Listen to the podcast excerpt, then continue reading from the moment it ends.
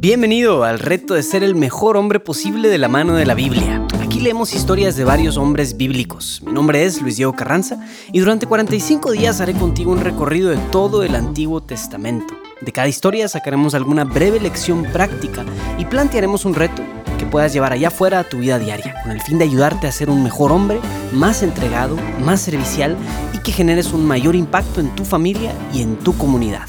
Entrémosle.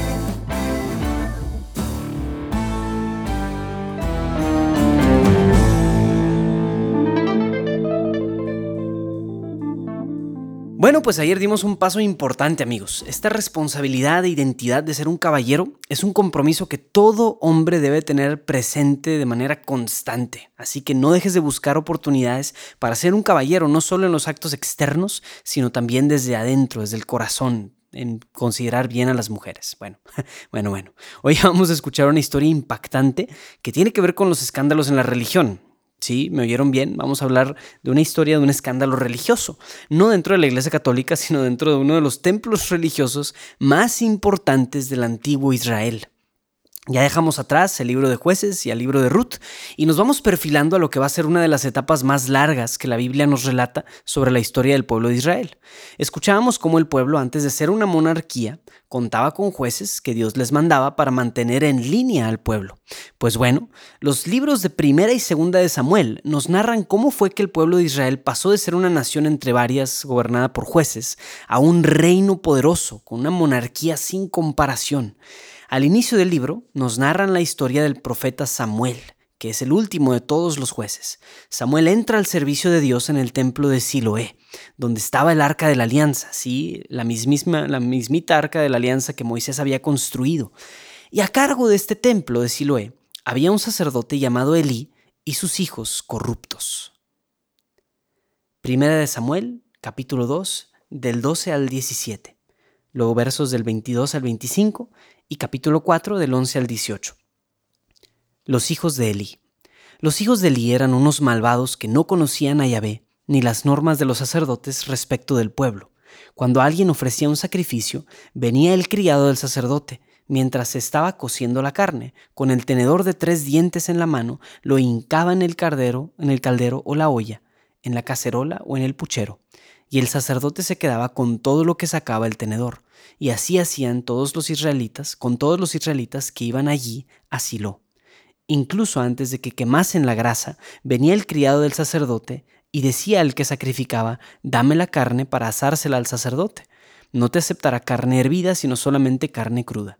Y si el hombre decía, primero se quema la grasa y después quemarás cuanto se te antoje, él le respondía, no, me lo darás ahora o lo tomo por la fuerza. Yahvé consideraba grave el pecado de los jóvenes, porque la gente despreciaba la ofrenda hecha a Yahvé. Nuevos datos sobre los hijos de Elí. Elí era muy anciano. Cuando se enteró de todo lo que sus hijos estaban haciendo en todo Israel y de que se acostaban con las mujeres que servían a la entrada de la tienda del encuentro, les dijo, ¿por qué hacéis estas villanías que yo mismo he oído comentar a todo el pueblo? No, hijos míos, los rumores que oigo no son buenos. Si un hombre peca contra otro hombre, Dios será el árbitro. Pero si el hombre peca contra Yahvé, ¿quién intercederá por él? Pero ellos no escucharon la voz de su padre, porque Yahvé deseaba hacerles morir. Muerte de Elí. El arca de Dios fue capturada, y murieron Jonfí y Pinjas, los dos hijos de Elí. Un hombre de Benjamín salió corriendo del campo de batalla y llegó a Silo ese mismo día con los vestidos rotos y la cabeza cubierta de polvo. Cuando llegó, estaba Elí en su asiento, a la puerta, atento al camino, porque su corazón temblaba por el arca de Dios. Vino pues este hombre a traer la noticia a la ciudad, y toda la ciudad comenzó a gritar. Oyó Elí los gritos y preguntó, ¿qué tumulto es este? Dios prisa el hombre y se lo anunció a Elí. Contaba Elí con noventa y ocho años, tenía las pupilas inmóviles y no podía ver. El hombre dijo a Elí, Vengo del campo de batalla, he huido hoy del campo. Elí preguntó, ¿Qué ha pasado, hijo mío? El mensajero respondió, Israel ha huido ante los filisteos, el ejército ha sufrido una gran derrota, también han muerto tus dos hijos, y hasta el arca de Dios ha sido capturada. A la mención del arca de Dios, cayó Elí de su asiento hacia atrás junto a la cabeza, junto a la puerta, se rompió la nuca y murió pues era anciano y ya estaba ya torpe. Había sido juez de Israel durante 40 años. Palabra de Dios. Pues créeme que este es uno de los peores momentos en la historia del pueblo de Israel. Tienes a estos sacerdotes corruptos que están puestos en una posición de liderazgo y de autoridad en el pueblo solamente porque son hijos de alguien importante, es por nepotismo. ¿Qué hace este momento tan horrible? Pues Israel entra en una guerra con los filisteos, otra nación cercana, y deciden llevar el arca de la alianza. Siempre que llevaban el arca de la alianza a las guerras, recordaban esas grandes victorias de Josué sobre las naciones paganas o de las grandes leyendas del Israel bélico acompañado por Dios.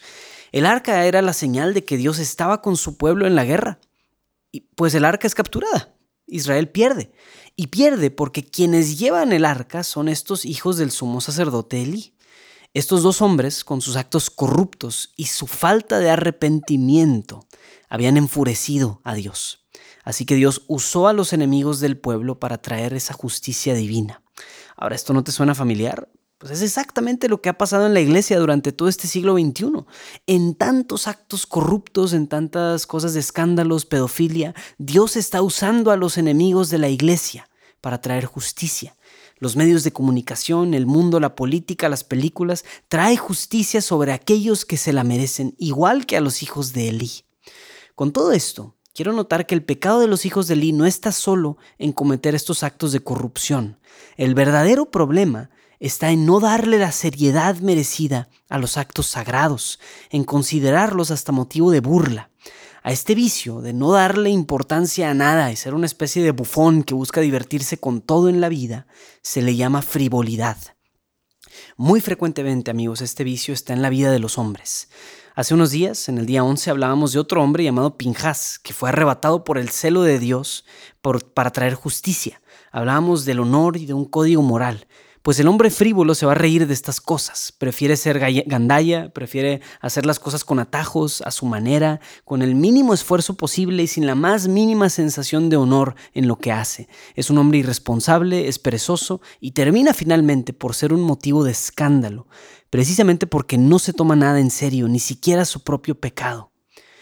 Pues para el reto de hoy, quiero invitarte a que trabajes en el área de las virtudes. Entonces, si la frivolidad es un vicio, la virtud que se opone a este vicio, que tiene que ver con no darle muchísima seriedad a todas las cosas en tu vida, sino a darle a cada cosa su seriedad adecuada, lo que le corresponde. En otras palabras, tiene que ver con la virtud de la prudencia. Aristóteles, el gran pensador griego, enseñaba que existen cuatro virtudes cardinales, la templanza, la justicia, la fortaleza y la prudencia. Poco a poco hemos ido mencionando y seguiremos mencionando maneras en las que puedes crecer en estas cuatro virtudes y muchas otras. Pero hoy tocaremos en esta virtud cardinal de la prudencia. La prudencia, amigos, consiste en ordenarte, gobernarte y disciplinarte mediante el buen uso de la razón. Tiene que ver con el uso del sentido común, tomar buenas decisiones, dar y pedir consejos con sabiduría, juzgar conforme a las evidencias, etc. Entonces, para llegar a, usar al máximo esta virtud de la prudencia, es necesario ser dócil, humilde y ser consciente de tus propias limitaciones y de tus propios pecados. Y debes de estar dispuesto a aceptar esas debilidades, esos límites. Entonces, por todo esto, el reto de hoy va a consistir en que busques a alguien cercano, puede ser un amigo, puede ser el mentor que escogiste hace unos días, un familiar o incluso tu jefe del trabajo, y que le pidas que te dé una lista de las cosas que él o ella considera que son tus debilidades. Ser dócil a esta opinión es importante y el que aceptes esa, retroalimentación te hará consciente de tus puntos ciegos y débiles.